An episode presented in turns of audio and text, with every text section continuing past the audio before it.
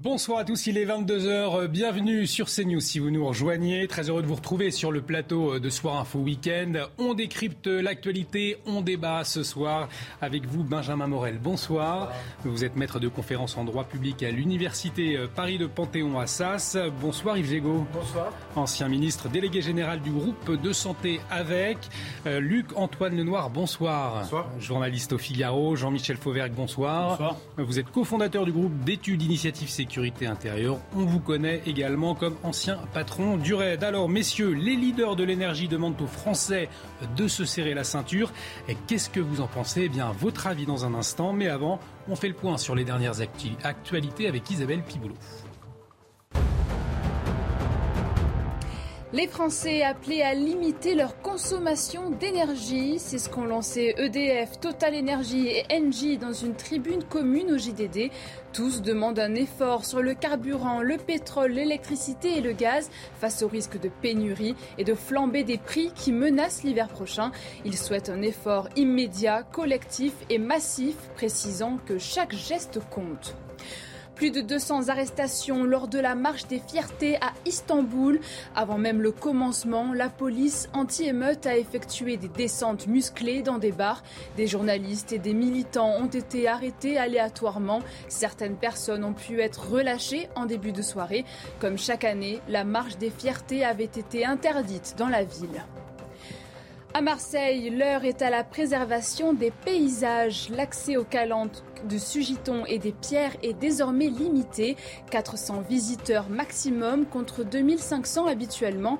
Les réservations sont gratuites. L'objectif est de limiter l'érosion de la pinède et de protéger les sols face à la surfréquentation. En cas de contrôle, les personnes sans billets paieront une amende de 68 euros. Et on débute donc avec cet appel des trois fournisseurs d'accès d'énergie en France face à la flambée des prix. Ils demandent aux Français de réduire leur consommation. Avec la guerre en Ukraine, le système énergétique européen subit de fortes tensions et la France n'est pas épargnée. Alors, il faut économiser de l'énergie. Les précisions de Simon Guillain. Ils appellent les Français en leur consommation de carburant, de gaz et d'électricité. L'effort doit être immédiat, collectif et massif. Chaque geste compte. Les dirigeants d'EDF, d'Engie et de Total se sont accordés. Et face à cet appel, les Français semblent plutôt compréhensifs et prêts à faire des concessions. Dans tous les cas, on n'a pas trop le choix. Il y a des choses qui sont arrivées suite à la guerre. Arrêter les appareils en veille, sortir plus et rester moins chez soi. Bon, j'ai déjà réduit un petit peu ma consommation en baissant d'un degré, mais euh, est-ce que tout le monde va pouvoir faire ça? Comme plusieurs pays d'Europe, la France ne reçoit plus de gaz russe. Mais le président de la Commission de régulation de l'énergie se veut rassurant. Oui, nous avons des non pas des craintes ni des doutes, nous avons à travailler pour qu'on passe correctement l'hiver en approvisionnement. On n'en est pas sûr. Moi, j'en suis sûr, mais chacun. Ah, mais quand vous parlez, vous dites que l'hiver va être tendu. Ça oui. veut dire quelque chose. Oui, l'hiver va être tendu et je pense qu'on va arriver à passer l'hiver. Les fournisseurs d'énergie souhaitent le lancement d'un grand programme d'efficacité énergétique et d'une chasse au gaspillage national. Alors cet appel des leaders de, l'énergie, c'est assez nouveau et ça peut aussi paraître assez paradoxal. En somme, ils nous disent ne consommez plus ce que l'on vous vend, finalement, ça révèle quand même une situation inquiétante, Benjamin Morel. Oui, ça, ça révèle une situation inquiétante. Alors, après, si vous voulez, il y a un aspect conjoncturel et un aspect structurel. D'un point de vue conjoncturel, on peut évidemment entendre cet appel. D'un point de vue plus structurel, on apprend aujourd'hui également que le gouvernement veut euh, maintenir le, la réouverture de centrales à charbon mmh. parce qu'en réalité, avec 10 années, 20 années d'errance sur la politique nucléaire, aujourd'hui, on voit que notre système énergétique, notre, enfin, notre politique énergétique est fondamentalement dysfonctionnel. On a erré sur le nucléaire en France, on a erré sur le nucléaire en Allemagne, tandis que le marché est européen. Eh bien évidemment, tout ça va avoir des conséquences à l'échelle du continent. Et par ailleurs, l'Allemagne ayant une politique des yeux fermés vis-à-vis -vis de la Russie concernant le gaz russe, aujourd'hui, c'est l'ensemble du marché européen qui est impacté. Donc oui, il va falloir en effet une réduction de la consommation des ménages cet hiver, mais à plus long terme, parce qu'on va y être contraint, il faut repenser notre politique énergétique. Je rappelle simplement que c'est bien beau pour le Parlement européen de vouloir interdire les voitures thermiques, mais qui dit voiture électrique dit forcément augmentation de la consommation d'électricité. Donc on voit que malgré tout, aujourd'hui, il va falloir produire plus d'énergie, de l'énergie de manière plus pérenne et de manière surtout continue, y compris lors des saisons froides. Et là, il y a un enjeu qui n'est pas un enjeu de petits gestes, qui n'est pas un enjeu de hmm. culpabilisation des individus, mais qui est un vrai enjeu de politique publique. Yves Gégaud, la situation à court terme, elle vous inquiète? Je serais tenté d'être comme le préfet Carinco, euh, d'être optimiste sur ce sujet, mais euh, il y a des signes qui sont quand même inquiétants. La réouverture des centrales à charbon, ça vient d'être mmh. dit.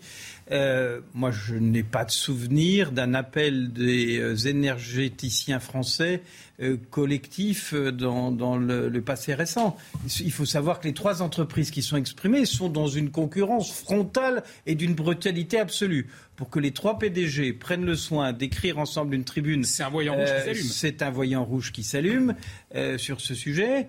Euh, je rappelle aussi que dans ce gouvernement, et moi je m'en suis réjoui, il y a pour la première fois depuis très longtemps un, en l'occurrence une ministre en charge des questions d'énergie, parce que ce sujet a toujours été un sous-sujet, et alors qu'aujourd'hui il est pris en main euh, de façon directe. Et le message euh, de, des, contenu dans cette tribune, c'est un message qu'on a oublié. Moi, je viens de la génération euh, de Bison Futé, de l'anti-gaspi. Le mm. message qu'on a oublié, c'est que la meilleure énergie, c'est celle qu'on ne consomme pas parce qu'elle ne coûte rien, parce qu'on n'a pas à l'importer et qu'il faut retrouver ce message. Et effectivement, on a tous autour de nous, mais vraiment tous autour de nous, la capacité, sans nuire à notre confort, de diminuer notre consommation d'énergie euh, et d'essayer de faire en sorte qu'on puisse passer les pics difficiles. Vous savez que euh, l'Europe est interconnectée en matière énergétique, mais euh, c'est donc tout le système européen qui peut être fragilisé. On sait que les Allemands y renoncent au nucléaire. On sait, comme ça a été dit très justement, à l'instant, on n'a plus que, euh, on a 25 ou 27 euh, unités nucléaires qui sont en, réparation actuellement et qui ne fonctionnent pas. On sait que le, n'est pas encore en, en fonctionnement. On devrait mm. le voir arriver l'année prochaine ou l'année suivante. On a donc un cap difficile, difficile pour les portefeuilles, mais aussi difficile tout simplement pour l'approvisionnement électrique. Et moi, je vais vous dire une chose le bug électrique et la grande panne, elle est possible. Il ne faut pas penser euh, que tout est tellement stable et tout tellement formidable que ça n'arrivera jamais. Ça peut arriver.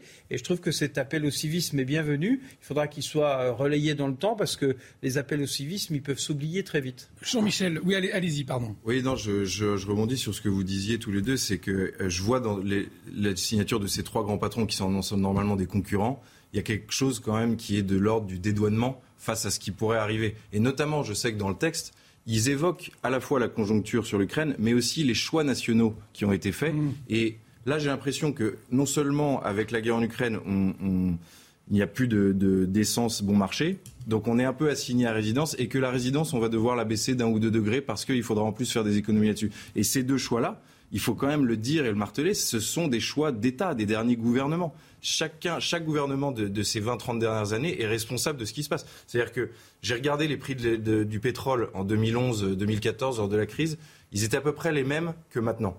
Sauf que le, prix de l'essence était à 1,30€ et maintenant il est à 2,30€. On peut accepter que le dollar est un peu varié, mais tout ce qui se passe là, le delta, toute la différence qu'on surpaye, c'est la transition énergétique, c'est toutes les taxations que l'État a mises en place dessus. Et là-dessus, il ne veut pas revenir. On préfère aller vers des, vers des blackouts sur d'autres sources d'énergie, etc. Mais on ne veut pas revenir là-dessus sur la mobilité des Français. Et ensuite, sur l'énergie euh, pour se chauffer, etc., notamment l'électricité, les éoliennes. La politique d'éoliennes qui a été mise en place sur la dernière décennie est absolument un suicide. C'est-à-dire que tout ce qui a été fait, tout ce qui a été investi pour sponsoriser, pour acheter de l'électricité éolienne à des promoteurs, c'est-à-dire non pas pour créer des filières françaises, mais pour l'acheter à des promoteurs qui les installaient sur notre sol, tout ça aurait pu largement faire, euh, être, être, utilisé pour euh, faire que les Français s'isolent mieux chez eux, euh, changent de chaudière, etc., aillent vers plus d'efficacité. Bon là, voilà. Il faut que les gouvernements soient responsables de ce qu'ils ont créé. Jean-Michel Fauvergue, c'est vrai que dans cette tribune, on peut aussi entendre euh, il faut euh, changer vite, euh, il faut trouver d'autres énergies finalement. C'est ça, il faut qu'on change vite de, système? Oui, ce qu'on peut surtout trouver, c'est que c'est un appel à la, à moins de consommation, à, l'effort collectif d'une manière générale. Mais les Français peuvent l'entendre, ça aujourd'hui. On, l'a vu dans votre mmh. reportage, les Français, les, Français semblent l'entendre. Ils l'entendront jusqu'à un certain point. Euh, mais euh, ce, que je, ce que je voulais vous dire, c'est que par le passé, on a déjà vu une situation comme ça, au premier ou au deuxième choc pétrolier sous Giscard, Giscard d'Estaing, avec la, création d'un comité interministériel de l'énergie, avec une demande de réduction de la consommation de la part des, consommateurs eux-mêmes, des entreprises certes et des consommateurs, mais c'est vrai qu'on est, on est l'héritier de toute, une, de toute une, politique sur le nucléaire qui a été une politique euh, faite de, d'avancée, de, recul, d'avancée, de recul, qui maintenant euh, semble depuis, euh, depuis, quelques, depuis un an ou deux s'être stabilisée avec une vraie une vraie orientation euh, dans ce domaine-là, et il était temps. Euh, la problématique, c'est qu'on a un parc, euh, un parc nucléaire qui, maintenant, effectivement, est, empêché d'un tiers de ses capacités parce qu'elles sont en, renouvellement, elles sont en, révision, etc. Et donc, on est, on est dans une situation qui peut paraître critique. D'où cet appel, effectivement, de ces fournisseurs d'énergie qui, qui d'habitude euh, euh, travaillent euh, moins en commun et moins, moins en équipe que ça. Ça va être la grande affaire, hein, la question de l'énergie des mois qui viennent. Ça va être la mmh, grande affaire de ce pays, ça va être le grand débat, ça va être le grand risque politique, parce que s'il y a des bugs d'énergie, si tout s'arrête à certains moments, même si ce n'est que partiel sur le pays, ça va créer une situation... Des conséquences sociales à pas négliger aussi. Et des, et, des conséquences sociales importantes. Je pense que le bon sens d'essayer de dire on va commencer par faire un effort chacun, n'est pas d'ailleurs forcément que sur le chauffage. Hein. On peut aussi éteindre l'électricité, on peut aussi débrancher des appareils. Euh, je pense qu'on a tous une, marge de manœuvre. Euh, qui peut permettre au moins déjà de faire prendre conscience que c'est un sujet. Oui, mais attention quand même, c'est-à-dire que la part des ménages dans la, dans la consommation euh, n'est pas négligeable, mais elle n'est pas non plus majoritaire. Et puis ensuite, eh bien, vous avez besoin demain d'augmenter. Si vous prenez les scénarios RTE, les scénarios, vous savez, dans le rapport qui avait été rendu sur le développement de mmh. l'énergie demain en France, vous voyez que quoi qu'il arrive, on va avoir une hausse de l'énergie. Ça va être nécessaire parce que, comme je le disais, on va avoir de plus en plus d'électricité nécessaire pour les batteries, les voitures, le chauffage, etc., qui devraient évoluer vers l'électrique si tout va bien. Le digital également. Et puis, tout bêtement, parce que c'est bien beau de dire on va réindustrialiser. Et c'est nécessaire parce qu'en réalité, beaucoup aujourd'hui de notre production et notre dépense d'énergie, on la délègue à la Chine. Mais si on réindustrialise, ça veut dire qu'il va falloir augmenter également notre capacité énergétique parce que les usines, eh bien, elles ont besoin d'énergie pour tourner. Donc aujourd'hui, si on est, y compris d'ailleurs dans un scénario entre guillemets écolo-responsable au niveau global, il va falloir produire plus d'énergie. Donc il faut une politique publique et encore une fois, la politique des petits gestes, c'est en matière énergétique, en matière euh, écologique, une politique qui quand même aujourd'hui est un peu datée, un peu culpabilisante. Il faut penser en termes avant tout de politique publique, même si évidemment c'est aussi nécessaire. C'est le début, il faut faire prendre conscience. Je pense que c'est un appel à la prise de conscience. Quand on voit ce qui va se passer avec EDF, euh, c'est-à-dire une renationalisation complète d'EDF, c'est-à-dire un plan de 200 milliards pour arriver à faire face aux besoins de développement d'énergie euh, nucléaire que seul l'État peut garantir. Un investissement de cette nature-là ne peut pas être porté par une entreprise telle qu'elle est formatée juridiquement aujourd'hui. On voit bien qu'il y a de la stratégie à moyen et long terme.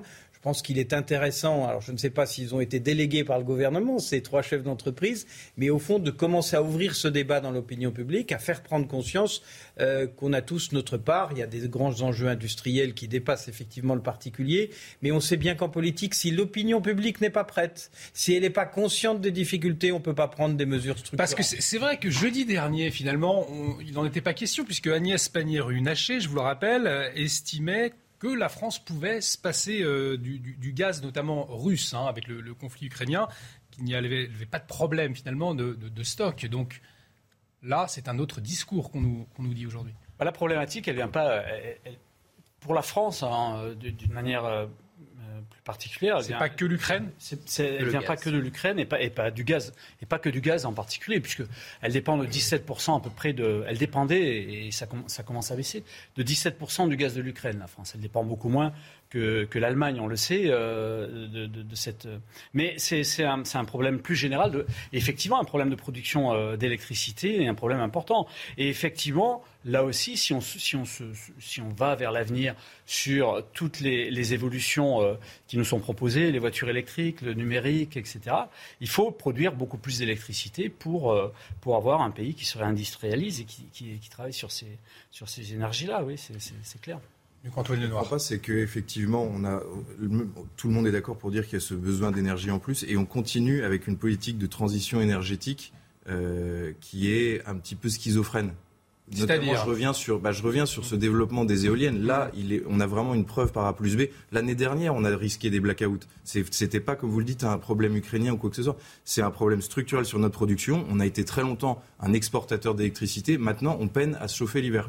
Et cette politique, encore une fois, des éoliennes, ce sont des moyens non pilotables. Donc, quand l'hiver, il n'y a pas de vent, c'est extrêmement dangereux. Et pour notre production industrielle aussi, c'est quelque chose qui est, qui est très peu contrôlable. Donc, je pense que ça devrait être aujourd'hui la réflexion. On verra ce qu'en fait le Parlement, puisqu'il reprendra de, un petit peu de pouvoir là-dedans. C'est une réflexion pour arrêter totalement l'éolienne et revenir à une politique de développement. pardon, euh, mais vous n'avez pas raison. Je pense que l'avenir du système énergétique, il est d'être mixte. Je vous propose d'en parler euh, dans quelques instants. Il est 22h15 et c'est l'heure de faire un point sur les dernières actualités avec Isabelle Piboulot. En Ukraine, au moins un mort et six blessés, dont quatre hospitalisés après la dernière frappe sur Kiev. Quatre explosions ont été entendues tôt ce matin. La Russie a affirmé avoir touché une usine de production de missiles, contredisant les affirmations selon lesquelles elle avait visé une zone résidentielle. Kiev n'avait pas été frappé depuis des semaines.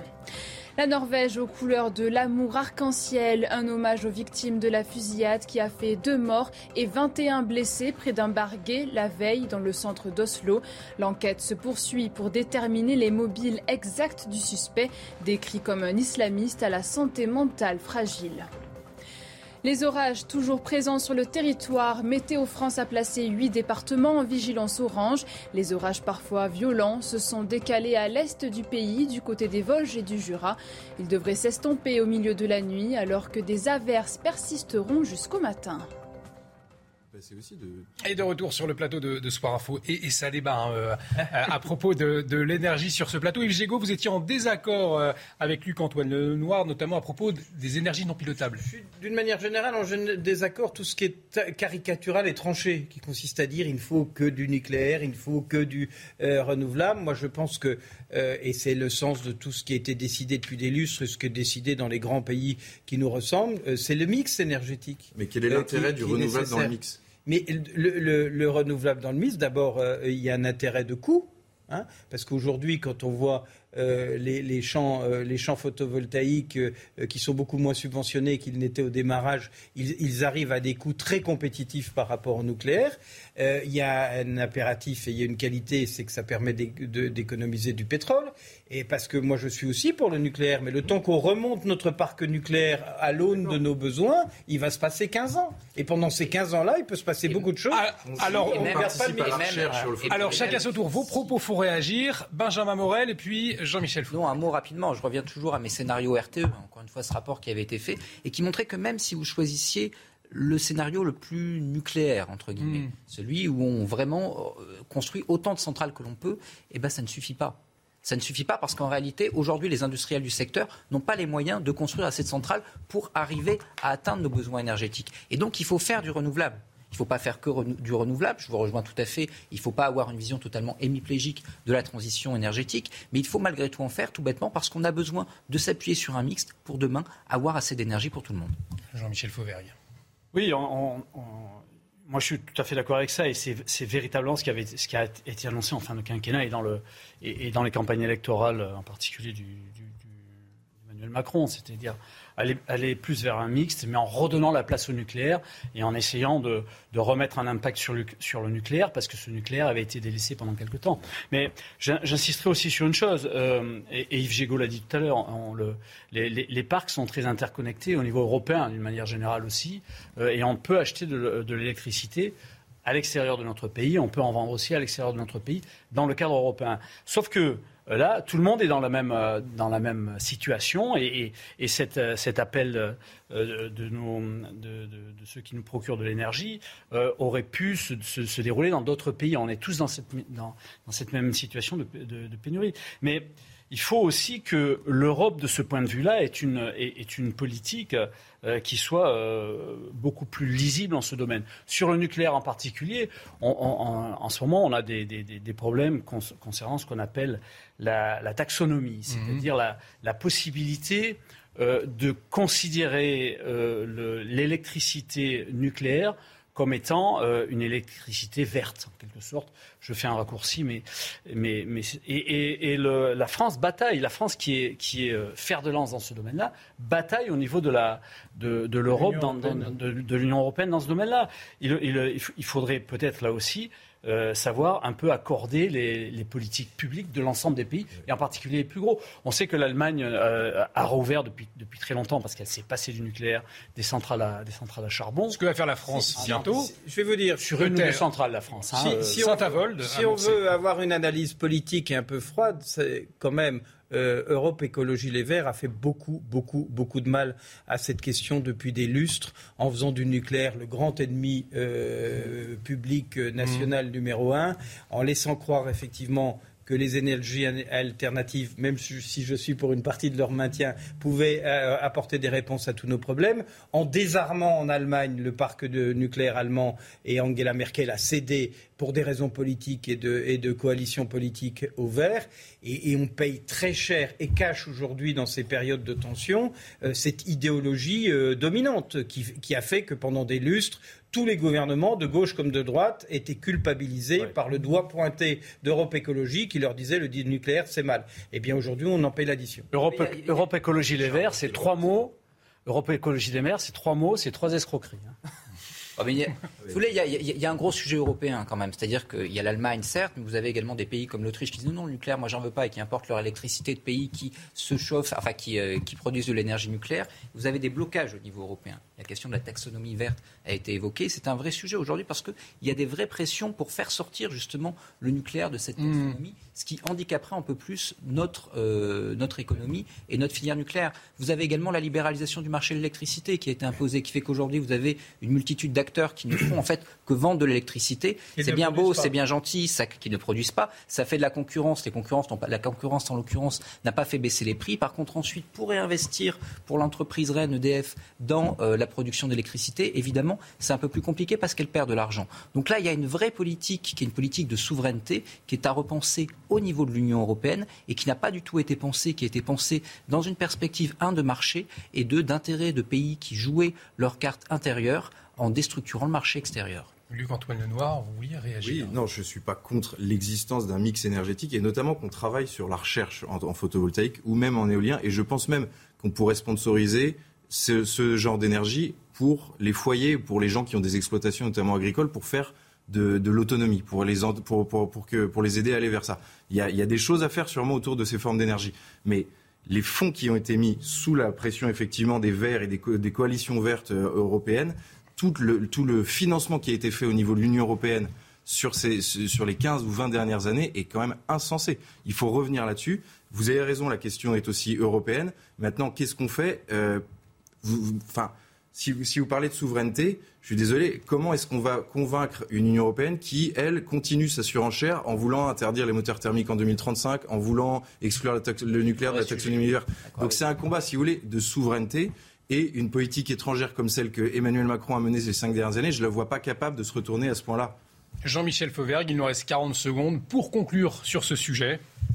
Alors, je voulais dire, euh, juste dire aussi que le, marché actuel, euh, vu les crises que, l'on subit et, les prix qui augmentent, rend euh, rentable un certain nombre d'expériences, et je parle en particulier dans un, dans un département que Yves Gigot et moi-même connaissons bien, c'est-à-dire la Seine-et-Marne, les expériences de, de, de méthanier, de méthanisation, mmh. de biométhane en particulier, création de, de, de gaz par du, du biométhane qui, euh, qui, qui devient beaucoup plus rentable au fur et à mesure. N'oublions pas les perspectives de l'hydrogène, quand même, sur lequel notre pays a investi. Qui nécessite de, qui nécessite de l'électricité. Qui nécessite de l'électricité, mais enfin qui peuvent apporter. C'est un, un, panel de solutions, mais c'est vrai que le fait que les prix aient augmenté, que le consommateur s'en rende compte, que la crise ukrainienne et russe ait déstabilisé le marché, est venu rendre dangereux un système qui était un peu tendu, mais qui n'était pas dangereux. Emmanuel Macron qui a renouvelé sa confiance à Elisabeth Borne. On va en parler euh, dans un instant, mais avant, on fait une, petite page pub. Et de retour sur le plateau de Soir Info Week-end avec Benjamin Morel, Yves Gégaud, Luc-Antoine Lenoir et euh, Jean-Michel Fauvergue. On va parler d'Emmanuel Macron, qui a renouvelé euh, sa confiance à Elisabeth Borne. Il attend un gouvernement d'action. On en parle euh, dans un instant, mais tout de suite, un point sur l'actualité avec Isabelle Piboulot. Macabre découverte en Afrique du Sud. 17 corps sans blessure apparente ont été retrouvés dans un bar de nuit d'East London. Quatre jeunes récupérés dans l'établissement sont décédés à l'hôpital, portant ainsi le bilan à 21 morts. Les victimes sont âgées de 18 à 20 ans. Une enquête est en cours afin de déterminer les circonstances de ces décès. La centrale à charbon de Saint-Avold en Moselle, bientôt relancée. Fermée depuis le 31 mars dernier, le gouvernement souhaite qu'elle redémarre l'hiver prochain à titre conservatoire. Une décision prise compte tenu de la situation en Ukraine et des tensions sur le marché de l'énergie. Un décret va être mis en consultation pour organiser ce redémarrage afin que celui-ci soit neutre pour l'environnement. Appel à la mobilisation des routiers demain, chauffeurs de cars, transporteurs de marchandises, ambulanciers. Les 790 000 salariés de la branche du transport routier sont appelés à bloquer les zones industrielles dans toute la France dès 3 heures du matin. Ils réclament des hausses de salaire pour cette profession majoritairement payée au SMIC. Emmanuel Macron a donc renouvelé sa confiance à Elisabeth Borne. Elle est désormais chargée de former un nouveau gouvernement d'action début juillet, mais sans des représentants de la France insoumise ou du Rassemblement national. Un souhait du chef de l'État. Les précisions de Marie Conan. Ses opposants la voyaient déjà quitter Matignon. Elle est aujourd'hui renforcée. Elisabeth Borne reste première ministre. Après plusieurs jours de silence, Emmanuel Macron officialise j'ai décidé de confirmer ma confiance à Elisabeth Borne. Elle a ma confiance dans la durée. Une première ministre maintenue, mais dont le gouvernement devrait lui être complètement remanié. La première ministre me soumettra des propositions pour la composition d'un nouveau gouvernement que nous mettrons en place dans les prochains jours du mois de juillet. Dans ce gouvernement pourront être accueillis des membres d'autres groupes parlementaires. Une nouvelle main tendue à l'opposition, une main tendue qui ne s'applique pas à tout le monde ce sera des communistes au LR. Les Français ont accordé une légitimité aux députés RN et LFI, et ces partis ont une formation politique. Je ne confonds pas les extrêmes, mais par leur expression, leur positionnement, ces formations ne s'inscrivent pas comme des partis de gouvernement. Sur le fond, le chef de l'État se dit prêt à discuter. Le projet présidentiel pourra être amendé, mais il fixe déjà quelques lignes rouges.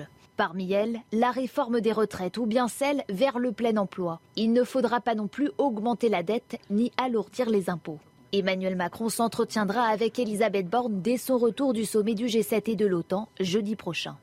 Alors une main tendue donc du chef de l'État avec les représentants des forces politiques prêtes à coopérer avec la majorité. Le Parti communiste ne serait par contre, regardez cette déclaration de Fabien Roussel chez nos confrères euh, de LCI. Nous soutiendrons tout ce qui va dans le sens de la défense du pouvoir d'achat des Français.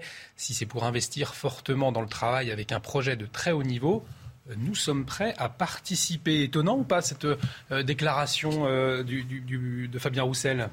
Oui et non, c'est-à-dire qu'ils disent ce qu'il a déjà dit. Grosso modo, si jamais le projet d'Emmanuel Macron devait être compatible avec le projet du Parti communiste, évidemment, le Parti communiste en ferait partie.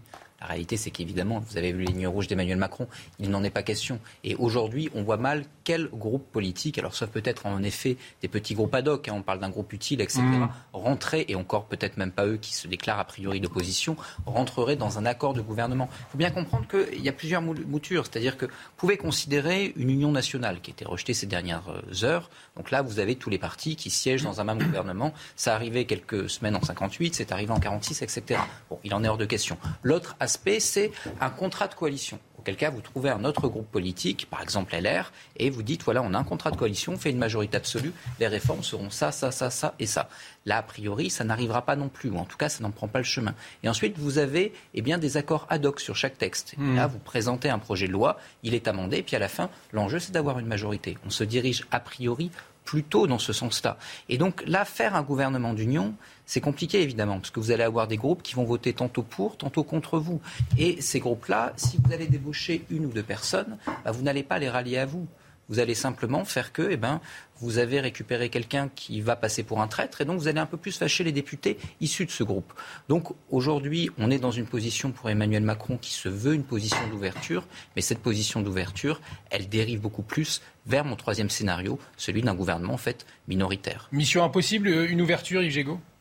Je crois que l'ouverture a déjà été testée hein, dans l'histoire politique de notre pays, que ça n'a jamais donné des résultats qui ont été euh, très fameux. Moi, j'ai fait partie d'un gouvernement euh, d'ouverture euh, voulu par Nicolas Sarkozy. le regretté Patrick Devedjian avait même dit que l'ouverture devait se faire jusqu'aux sarkozystes à l'époque, puisqu'un certain nombre n'étaient pas dans le premier gouvernement, dont, votre serviteur. il y a eu une ouverture, mais ça n'a pas apporté grand-chose. Non, moi, je rejoins ce qui vient de dire, dit très, très justement et très intelligemment par Benjamin Morel. La solution va être un peu de débauchage individuel. Je pense qu'on va avoir un très grand gouvernement. Euh, euh, Benjamin Morel, avant l'émission, me rappelait que c'était le gouvernement Rocard, 48. 48 membres, qui était le plus important de la Ve République. Je vous fais un pari qu'on va pas en être loin, voire éventuellement le dépasser. Eh bien oui, 10 ou 12 secrétaires d'État de plus, c'est quand même 10 ou 12 de leurs suppléants qui peuvent être garantis de ne pas voter contre leurs députés titulaires. Donc je pense qu'on aura un gouvernement assez large de ce point de vue-là, qu'il n'y aura pas euh, de, partis politiques constitués comme mhm. communistes ou comme LR euh, qui viendront apporter une coalition de gouvernement. Nous ne sommes hélas pas l'Allemagne et ça ne marche pas euh, dans notre situation. Et qu'il va avoir une immense complexité pour faire passer un certain nombre de textes. Alors le premier texte annoncé, c'est celui sur le pouvoir d'achat. Là aussi, je peux vous faire un pari. Et il va passer. Beaucoup s'abstiendront pour le laisser passer. Je ne vois pas des députés dire on est contre des mesures sur le pouvoir d'achat, même si beaucoup diront qu'elles ne sont pas suffisantes. Il peut passer par décret aussi. Mais non, il passera en texte, il, passera à l'Assemblée par l'abstention d'un grand nombre de, parlementaires sur ce sujet, le, sujet étant tellement euh, sensible. Sur le reste, ça va être extrêmement compliqué. Sur les grandes réformes euh, annoncées, euh, comme celle des retraites ou les réformes structurantes, c'est à mon avis quasi mission impossible. On va y revenir effectivement sur la question de la réforme des retraites. Mais avant, je vous propose d'écouter François Bayrou. Il s'est exprimé sur cette idée de gouvernement d'union nationale. Écoutez. J'ai dit euh, se rapprocher le plus possible de l'Union nationale. C'est ce que j'ai mmh. dit il y a une semaine. Euh, mais se rapprocher le plus possible, ça veut dire que je pense que ça n'est pas possible, l'Union nationale. Je ne vois pas des forces politiques élues dans l'opposition entrer dans la majorité. Parce qu'ils auraient euh, le sentiment, et d'ailleurs ce serait fondé, de se renier, d'avoir de, de, menti à leurs électeurs. Alors, se rapprocher le plus possible d'un gouvernement euh, d'union nationale, c'est aussi partagé par Robert Ménard. Euh, regardez sur, sur Twitter euh, ce qu'il a écrit en, fin de soirée. Monsieur Bayrou a raison sur beaucoup de points en ce moment, notamment sur l'union nationale, Jean-Michel Fauvergue. On aura tout. Oui. Alors, Monsieur Béraud, Monsieur, Monsieur oh, c'est difficile de, juger du parcours de, de, Robert Ménard entre Marine Le Pen et François Bayrou. Là, j'avoue que. Non, mais dans, dans, ce que vient de dire euh, Monsieur Bayrou, euh, c'est déjà euh, difficile d'interpréter ce qu'il vient de dire. Parce que c'est paradoxal au fond de dire il, a dit, faut se rapprocher, mais c'est pas possible. Il, voilà, il a dit j'ai parlé d'un gouvernement d'union nationale, mais en fait, en réalité, c'est se, se rapprocher le plus possible. bien, bien évidemment, se rapprocher le plus possible, ça veut dire avoir une majorité, essayer, de récupérer mm.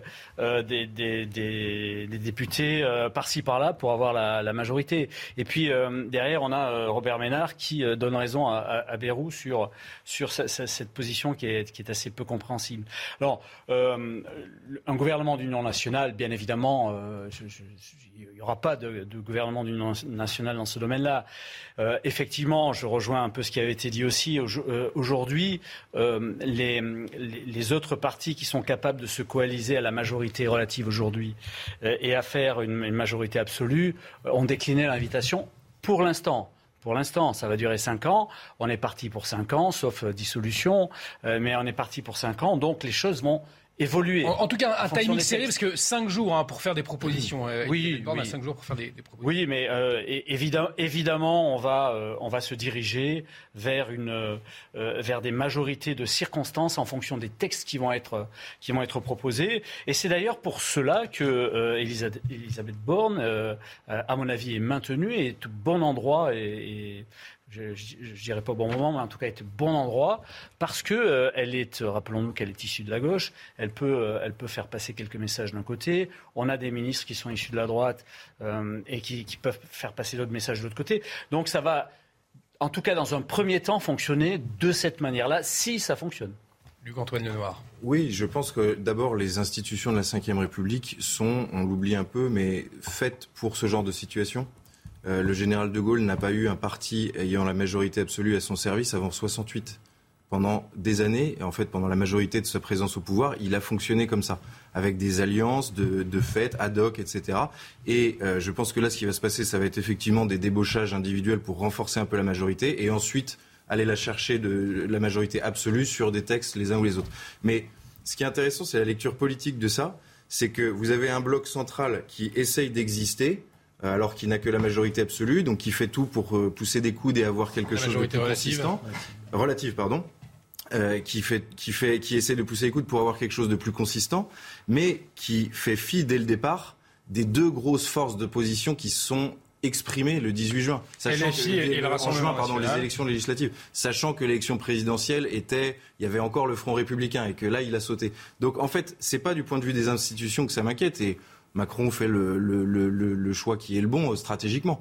Mais c'est juste qu'après, comment cette coalition va se retrouver face à l'opinion, face aux débats qui vont agiter l'opinion, avec des oppositions qui seront bien plus fortes qu'avant? Ça, c'est de résister à ça, je pense que ce sera impossible. Alors, euh, Luc-Antoine Lenoir a raison, mais euh, il y a une chose qu'on ne remarque pas, c'est que le, le président de la République dit euh, pas le Rassemblement national, c'est assez clair, et, et il dit, euh, au fond, pas euh, la France insoumise. Il ne parle pas de la nouvelle Union populaire Il ne parle pas du parti- et sociale. voilà, du Et, parti il- il- socialiste, Il, euh, dit ça peut aller jusqu'aux communistes, donc on Mmh, peut comprendre il que ça comprend les socialistes, que ça comprend aussi les Verts euh, dans cette logique.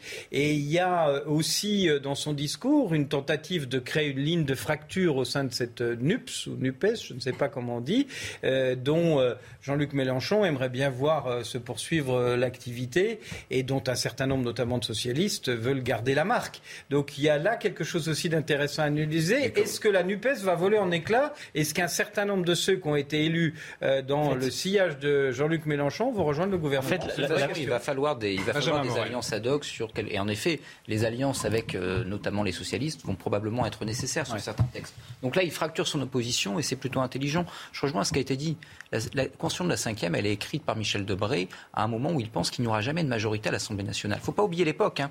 Il y a eu la quatrième République avant, avec une majorité, avec des majorités très très éclatées, et on dit beaucoup oui, mais la fin de la proportionnelle, la troisième République fonctionnait au scrutin majoritaire à deux tours. Mmh. La France n'avait jamais connu jusqu'en 1962 en fait de majorité absolue à peu près disciplinée. Donc quand Michel Debré écrit la Constitution, déjà il prend conseil auprès des présidents du Conseil de la quatrième République, Pierre Flimelin, Guy Mollet, pour avoir des instruments pour justement gérer ce qui est en train de se passer. La plupart des pays européens ont des majorités relatives ou des majorités construites de briques et de broc et non pas une constitution qui a été écrite justement pour gérer ça. Donc il, faut, il ne faut pas paniquer, entre guillemets. On a un peu l'impression d'une forme de cataclysme politique depuis quelques jours. Et c'est ça pas le arrive cas. partout en Europe Mhm. et on a une constitution écrite pour ça. Donc ça devrait être gérable si les hommes et les femmes politiques acceptent de le gérer, acceptent de jouer le jeu. Les pro- le problème là n'est pas dans les institutions. Jean-Michel Fauvergne. Oui, euh, effectivement, les institutions de la Ve République sont solides et là, on est, est face à une situation. On, a vécu des situations particulières. On a vécu des cohabitations. Euh, cette situation-là, euh, c'est une situation nouvelle en réalité, mais c'est une situation qui, qui, qui, peut être gérée à condition qu'elle soit pas gérée bloc contre bloc. C'est pour ça qu'on parlait tout à l'heure de la Nupes ou la Nups, comme vous voulez. Le, le- la question, c'est pas de dire est-ce qu'on est-ce, est-ce qu'on va est-ce que quelqu'un va réussir à, à fracturer cette Nupes, mais de savoir quand est-ce qu'elle va euh, chacun va reprendre son autonomie, euh, parce que vous savez que euh, aujourd'hui cette Nupes est composée de groupes euh, à, la- à l'Assemblée nationale. C'est très important d'avoir des groupes. C'est aussi très important financièrement d'avoir des groupes à l'Assemblée nationale. Et à un certain moment, si, on, si on est dans des situations de blocage qui se répètent, peut-être qu'un certain nombre de députés républicains au sens générique du terme euh, se, vont, vont vouloir sortir de cette, de, de cette position-là et, et- et donc euh, ça sera peut-être plus facile pour avoir ensuite des renseignements, des rassemblements. Pardon. La deuxième chose, c'est qu'effectivement, euh, on risque assez rapidement aussi d'avoir un, un gouvernement, sans doute un, un gouvernement, je rejoins là aussi ce que, ce que dit Yves Gégaud, un, renseignement, un, un gouvernement assez, assez important pléthorique, qui permettra aussi de récupérer des voix par-ci Mhm. par-là. On on voit, on voit pas comment les, les suppléants de, de ceux qui auront été nommés euh, sur des postes particuliers ministériels ou de secrétaire d'État voteraient différemment. Euh, donc euh, voilà, il y a, y y aussi cette ces petites ces, ces- ces- ces choses à- sur lesquelles il faut travailler. Peut-être aussi est-ce l'occasion pour pour, pour, pour la Première ministre, pour Madame Borne, de, de, de, se séparer aussi de, quelques épines qu'elle a dans le pied. Je pensais en particulier à M. Abad. Luc-Antoine Lenoir, vous, vous réagissez dans un instant, mais tout de suite, il est 22h45. Un point sur les dernières actualités avec Isabelle Piboulot. Guerre en Ukraine, gare aux négociations hâtives. Au sommet du G7, Boris Johnson a mis en garde Emmanuel Macron contre la tentation d'une solution négociée maintenant, au risque de prolonger l'instabilité mondiale. Selon le Premier ministre britannique, Vladimir Poutine manipulerait alors les pays et les marchés internationaux à perpétuité. La colère en Espagne après le drame de Melilla. Des manifestants antiracistes se sont rassemblés à Madrid. Une protestation suite à la mort de 23 migrants qui voulaient rejoindre l'Europe. Vendredi, près de 2000 Africains ont tenté d'entrer dans l'enclave espagnole de Melilla, située au nord du Maroc. Des affrontements ont éclaté. 140 policiers ont été blessés. Journée olympique familiale au Stade de France, l'occasion pour des familles de s'essayer à une trentaine de sports dans un stade annexe. Tennis de table, escrime, breakdance. Amélie Oudéa Castera, la ministre des Sports, des Jeux olympiques et paralympiques, s'est prêtée au jeu. L'événement n'avait pas eu lieu depuis 2019 en raison de la pandémie continue de débattre sur ce gouvernement d'action voulu par Emmanuel Macron, euh, qui doit être dévoilé euh, début juillet par Elisabeth Borne. En tout cas, hors de question pour le Rassemblement national et pour euh, la LFI de, coopérer avec ce, futur gouvernement. De toute façon, il n'en est pas question non plus pour Emmanuel Macron. Je vous propose d'écouter Adrien Quatennens à ce sujet. Il s'exprimait ce matin. Cela n'aurait aucun sens et participerait finalement de, des combines dont nous ne voulons pas. Donc nous lui avons dit, il n'y a pas d'arrangement possible. Nous avons un mandat, il est clair, celui d'être dans l'opposition. Et en démocratie, ça a du sens, c'est important, il faut chérir ça, euh, l'opposition. Et bien évidemment, nous allons être une opposition comme nous l'avons été ces cinq dernières années, une opposition non pas principielle, mais une opposition à chaque fois que les textes présentés par le gouvernement ne conviendraient pas à l'idée que nous nous faisons de l'intérêt général. Luc-Antoine Lenoir, au fond, c'est vrai, est-ce que c'est n'est pas le retour au débat à l'Assemblée nationale, cette situation que nous vivons? Si, si, sûrement, au moins, à l'Assemblée nationale. Et encore une fois, avec ces deux pôles, euh, disons, euh, LFI et RN, il y aura euh, l'opinion publique qui sera un petit peu mieux représentée à l'Assemblée nationale, en plus du bloc macronien qui, la dernière mandature, prenait toute la place. Mais ce, ce qui est intéressant, c'est effectivement ce que vous disiez, les prochaines nominations, parce que le gouvernement va être recyclé. Euh, effectivement, Abad, c'est une épine dans le pied politiquement, mais j'ai l'impression quand même que ce que disent les lignes rouges qui ont été tracées par le président Macron, ça ressemble plutôt quand même à du débauchage chez LR. C'est-à-dire que pas d'augmentation d'impôts. Ni dette. Et, et on n'oublie pas la retraite. Voilà. Et la réforme des retraites. Et donc en fait, c'est vrai qu'il va être un peu euh, embêté pour chercher quand même ailleurs. Alors il va essayer de disloquer la NUP. C'est pareil. Euh, est-ce qu'il va vraiment réussir à faire rentrer dans ces lignes rouges des députés élevés, ça j'y crois pas une seule seconde. Donc je pense que on va voir le président de groupe qui a été élu chez LR est plutôt un conservateur, plutôt l'aile droite de LR. Je ne sais pas encore la typologie exacte de tous ces députés là. Euh, il va y avoir sûrement quelques pertes, quelques départs et quelques secrétariats d'État, imaginons. Mais euh, je ne pense pas que ça suffira. Euh, après, je pense qu'au texte par texte, il y arrivera, effectivement. Mais c'est vrai qu'on aurait pu penser que la réforme des retraites, euh, elle soit la première victime de cette majorité relative. On aurait pu penser parce qu'elle va être extrêmement difficile à faire passer pour deux raisons. La première raison, c'est que, eh ben, si elle se fait, elle va se faire aux conditions probablement d'Horizon et de LR. Or, le député macroniste qui a été élu il y a à peu près une semaine avec 200 voix d'avance dans une circo qui tombe plutôt au centre-gauche, il va euh, penser à lui-même dans 5 ans. Et évidemment, avec une telle réforme dans le bilan, ça va être compliqué. Alors peut-être ne votera-t-il pas contre, mais il ne faut pas seulement imaginer, je dirais, que pour avoir la majorité, il faut avoir 289 parlementaires. Il faut avoir le jour J en séance plus de parlementaires que LFI, le RN, etc., qui mobiliseront leurs parlementaires. Il faut avoir une majorité réelle dans l'Assemblée, physiquement mmh. présente. Or, si vous avez des députés qui décident de voter avec leurs pieds, qui décident de dire ah non ce jour-là j'ai piscine, j'ai poney, mais j'ai pas vote en tout cas de la réforme de la retraite à 65 ans ou à 67 ans. Donc, eh bien vous n'avez pas de majorité et c'est fini. Donc là il y a un vrai vrai danger si vous voulez, c'est-à-dire qu'il peut y avoir des tensions au sein de cette majorité, d'autant plus qu'Emmanuel Macron ne, pouvait pas, ne pouvant pas être candidat à sa propre succession, il va probablement y avoir des, des ambitions. Ensuite, j'ai déjà dit sur votre plateau, tous les phénomènes d'obstruction qui ont réussi dans l'histoire, ils ont toujours trois pieds. Une opposition qui sait faire de l'obstruction compter sur LFI pour savoir faire de l'obstruction. Une capacité de mobilisation dans la rue. La réforme des retraites a déjà donné la plus longue grève de la Ve République il y a quelques années. Donc il va y avoir une mobilisation dans la rue. Et troisième élément, eh bien, une majorité qui se fracture. Parce que vous avez toujours un moment où la majorité se dit soit il faut céder, soit il faut continuer. Or là, il n'y a même pas de majorité absolue. Donc si jamais un tel dossier devait être mis demain devant l'Assemblée nationale, c'est en effet la promesse de très très forte tension dans la rue, dans l'hémicycle, d'une majorité qui se fracture encore plus et d'un gouvernement qui tout d'un coup peut être en vraie difficulté.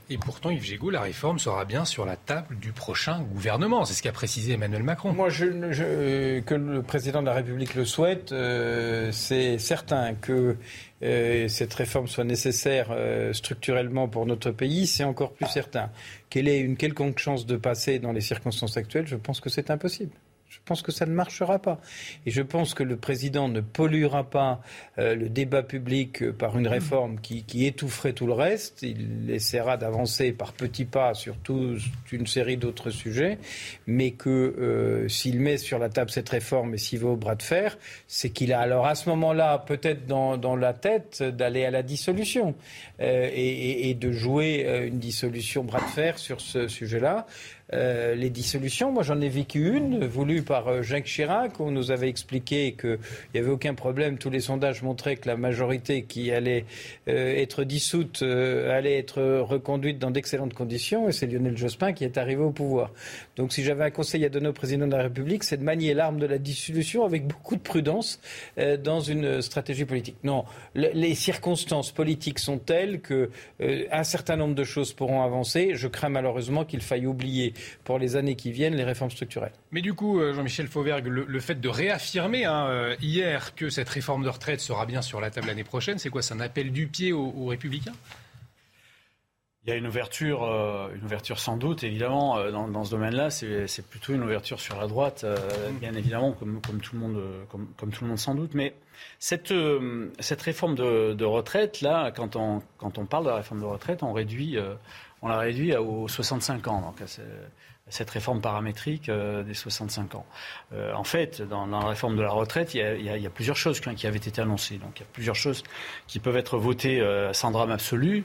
Ensuite, c'est de savoir si cette, euh, ce paramètre des 65 ans, qui est importante évidemment pour la pérennité de notre système de retraite, euh, va être voté en l'état ou si euh, il va y avoir la discussion avec en particulier les partenaires sociaux pour trouver une porte de sortie dans ce domaine-là qui produise des effets similaires, mais sans, sans, sans fixer cette euh, cette, euh, ce couperet euh, paramétrique des 65 ans. Donc ça, c'est à, c'est à voir.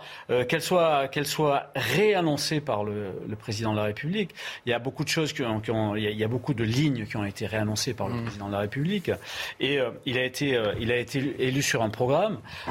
bien sûr qu'avec la, la majorité actuelle, il va être obligé de composer sur un certain nombre de choses, mais, mais la, la composition va se faire sur la base de ce programme-là, et il y a un certain nombre de choses auxquelles il tient.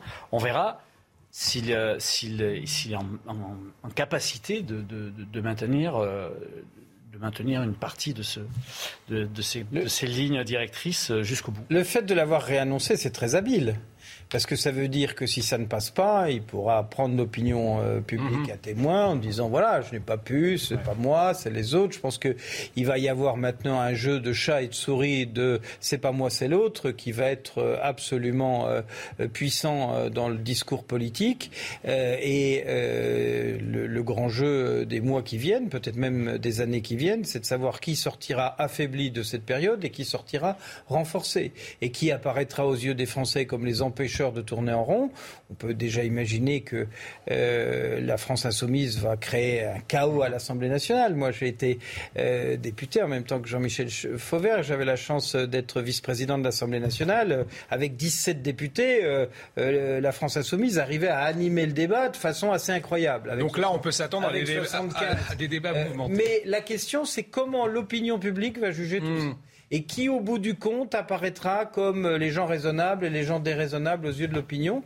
Je note d'ailleurs que depuis le début, le Rassemblement national joue, à mon avis, assez habilement très soft, que euh, face à ceux qui ne mettent pas de cravate, ils ont décidé de mettre des cravates et qui veulent donner une image très soft euh, dans l'opinion, parce que je pense que Marine Le Pen euh, a en ligne de mire 2017 et qu'elle se dit que si elle s'est montrée qu'elle est raisonnable, elle s'est montrée que les autres se sont querellés alors que la France n'a pas avancé pendant ce temps-là, elle peut peut-être ramasser la mise aux élections présidentielles de 2017. On arrive au terme de cette première heure. Luc-Antoine Lenoir, vous allez devoir nous quitter. Il nous reste quelques secondes. Le mot de la fin, c'est pour Moi, je disais juste, on n'a pas parlé de régalien concernant les réformes structurelles qui sont absolument nécessaires sur l'immigration, sur euh, le contrôle des frontières, etc., la lutte contre le terrorisme. Et ça, je pense aussi que tout sera impossible avec cette majorité. Euh, euh, voilà, relative et relativiste. Merci euh, Luc Antoine Lenoir, je vous libère d'avoir accepté de, débattre sur le plateau. On, va continuer de parler politique dans un instant. On va s'intéresser au ministre de l'Éducation, euh, Papendia. Il a donné deux interviews dans la presse ce week-end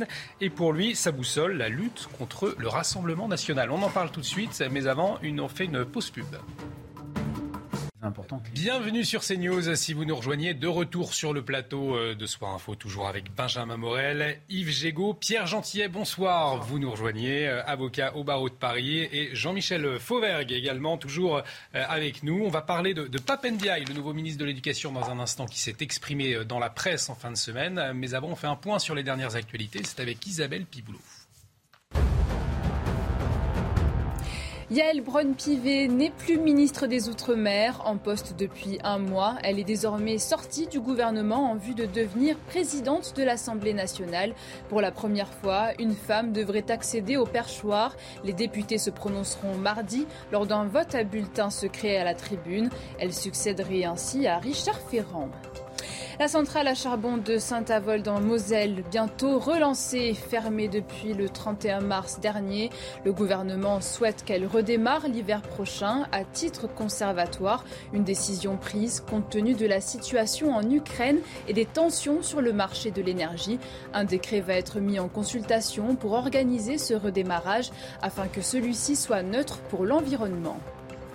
Et en mode sport, en moto GP, Francesco Bagnaia s'impose aux Pays-Bas. Une semaine après sa chute en Allemagne, il a facilement remporté le Grand Prix à Assen.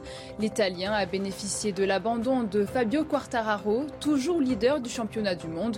Le Français est tombé à deux reprises avant d'abandonner à la moitié de la course.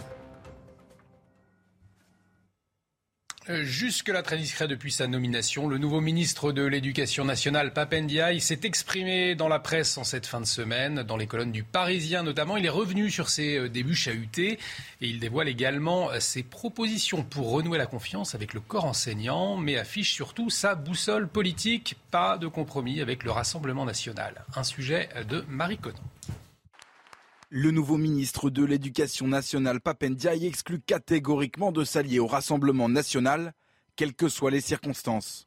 Il n'y a pas de compromis à avoir avec le Front National. C'est ma boussole politique. Je suis entré dans ma vie citoyenne à 20 ans par la lutte contre le Front National et cette boussole, je ne la perds pas. S'il admet qu'un échange au sein des commissions dans l'hémicycle reste nécessaire, Papendiaï ne perçoit en revanche pas d'avenir en commun avec un parti dont le projet politique va à l'encontre de ses valeurs. Ce n'est pas parce que le Front National parle de République qu'il est républicain.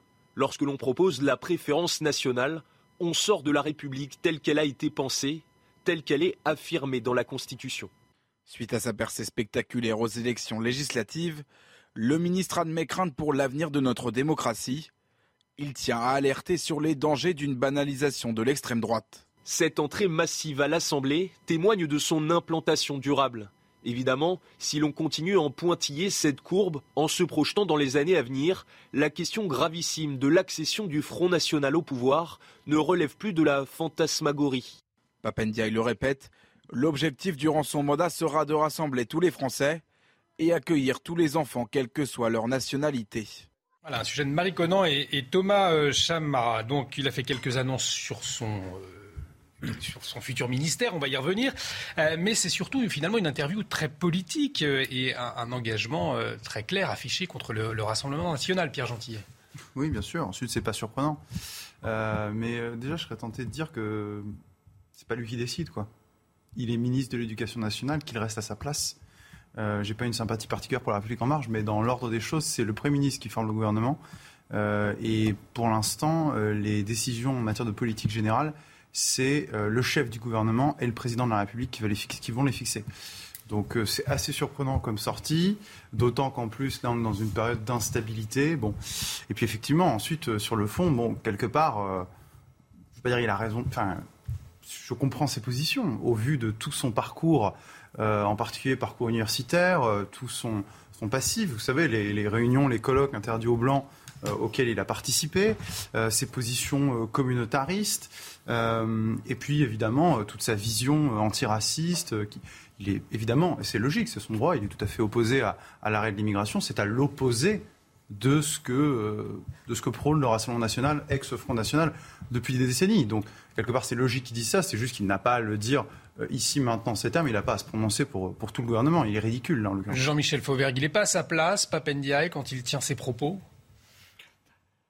S'il doit tenir de tels propos, au, moins qu'il les tienne pour euh, tous les extrêmes. Comme l'a fait le président de la République, qui s'interdit de, gouverner avec l'extrême droite et l'extrême gauche. Et, ça, euh, bizarrement, enfin, je dis bizarrement forme naïve un peu euh, dans, son entretien. Euh, on ne parle pas d'extrême gauche, on ne parle pas de ce péril-là qui, est un, qui est un vrai péril et pour cause. Euh, et ça, c'est la première chose. La deuxième chose, D'abord, sur, sur, la première chose, je trouve qu'on a, on a beaucoup de, de, de, sympathie, de bienveillance quand on parle de l'extrême gauche d'une manière générale. Et d'ailleurs, on voit que dans la, dans, dans la, la NUPES ou la NUP, comme vous voulez, euh, en, les, des, des, des, républicains euh, traditionnels de gauche euh, n'hésitent pas à, à, s'associer avec des extrêmes. Et, là, ça pose de problème mm. visiblement à personne. La deuxième chose que, que je lui reproche un peu dans cette, dans, dans cette partie politique, hein, et non pas technique de, de son interview, c'est qu'il parle du Rassemblement national, quelquefois en employant le mot Front national d'ailleurs, à dessein sans doute, mais aucun mot pour les électeurs de ce Rassemblement national. En fait, en réalité, dans le Rassemblement national, certes, euh, on, a des, des, gens qui, sont, qui, ont, des problèmes euh, extrêmes avec le, le racisme, l'antisémitisme, un certain nombre de choses, mais euh, la plupart des gens qui ont voté pour le Rassemblement national ont exprimé quelque chose. Et ça, euh, à minima, il devrait en prendre compte aussi et le, faire, euh, le faire paraître. C'est-à-dire que, que lorsqu'il dit, lorsque l'on propose la préférence nationale, on sort de la République telle qu'elle a été pensée, telle qu'elle est affirmée dans la Constitution. La République, pour moi, ce n'est pas uniquement la République de l'ordre, c'est aussi la, la République qui accueille. Euh, finalement, quand il dit... Il a raison là-dessus. Non, mais il a raison là-dessus. sauf que là, dans cette phrase-là, il ne parle pas du tout des valeurs de la République non plus. Il ne parle pas des, valeurs de notre démocratie. Mais ça, ce sont les, les, les gens qui dirigent le Rassemblement national qui, donc euh, euh, intègre cette politique-là. Les électeurs, une partie importante des électeurs du Rassemblement national euh, font, font, des votes qu'il faut essayer de comprendre, qui sont des votes de protestation, des votes de rejet, comme d'ailleurs sur, sur les autres extrêmes aussi. Donc, à minima, s'adresser aussi à ces gens-là. Sur la fréquentabilité de, LFI, justement, le philosophe Alain Finkielkraut s'est exprimé ce matin sur, sur Europe 1. On, l'écoute et puis on, en débat. D'après ce que j'entends, il ne dit pas la même chose à propos d'une France insoumise, euh, alors que celle-ci ne dédaigne pas, et je, nous en parlerons j'espère, de collaborer avec l'islamisme en, euh, en manifestant son désir d'abroger la loi contre le séparatisme. Mais cette nomination de Papendiaï, Emmanuel Macron l'a pensé comme un coup. Il s'est dit, je vais déstabiliser euh, la nouvelle Union populaire écologique et sociale. J'adresse un clin d'œil à l'électorat de la France insoumise. Et euh, ça n'a pas tout à fait fonctionné.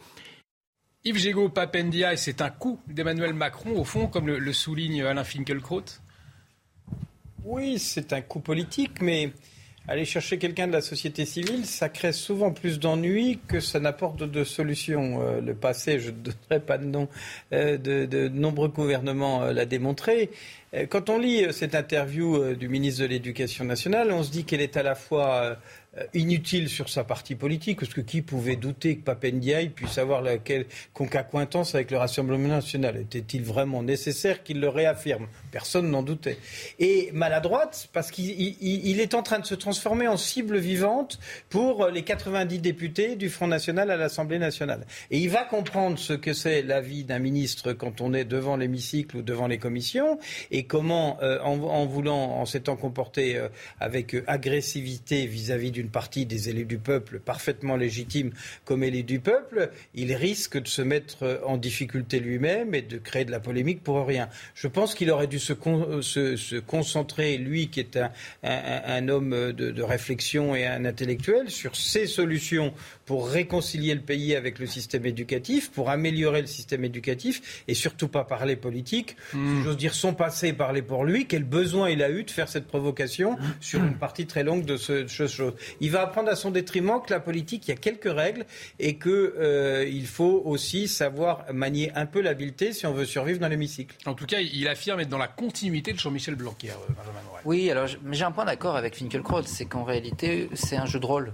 Euh, c'est-à-dire que Papendiaï a été nommé là pour montrer qu'il n'y avait pas de, je dirais, de caractère soluble entre d'un côté ensemble et de l'autre le Rassemblement national. Il joue ce rôle-là, parce que je rejoins ce qui a été dit. En fait, tout le monde sait ce qu'il a dit. C'est-à-dire que cette interview, dans son volet politique, est lénifiante elle est fondamentalement lénifiante. Le Rassemblement national n'est pas républicain, il est peuplé de gens méchants avec lesquels, ensemble, ne se mélangeront pas. Enfin, je veux dire, ce sont des choses extrêmement lénifiantes. Quand vous regardez ce qui se passe à l'Assemblée nationale, ce n'est pas du tout ce qui se passe. Actuellement, il est à peu près acté qu'il va y avoir des vice-présidents Rassemblement national euh, à l'Assemblée nationale. Et que, euh, eh bien, ensemble ne va absolument pas poser de veto là-dessus. C'est-à-dire que si Ensemble voulait vraiment juridiquement exclure le fait qu'il puisse y avoir des vice-présidents Rassemblement national, il pourrait le faire.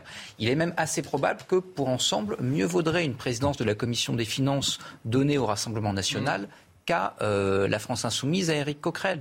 Et donc les députés du, euh, de Ensemble vont s'abstenir. Ça, la NUP, je ne parle pas de la FI, mais je parle pour le coup du PS, etc., vont le reprocher Ensemble évidemment, il va y avoir des tensions. On va dire, ensemble, fait le jeu du Rassemblement national. Si vous envoyez Papendiaï faire une interview pour dire que le Rassemblement national est peuplé de gens très très méchants, ça permet de décrédibiliser un peu ces critiques-là et de donner un petit peu le change. On est encore une fois dans le même temps. Et quel avenir du coup pour Papendiaï? Il sera dans le prochain euh, gouvernement selon vous?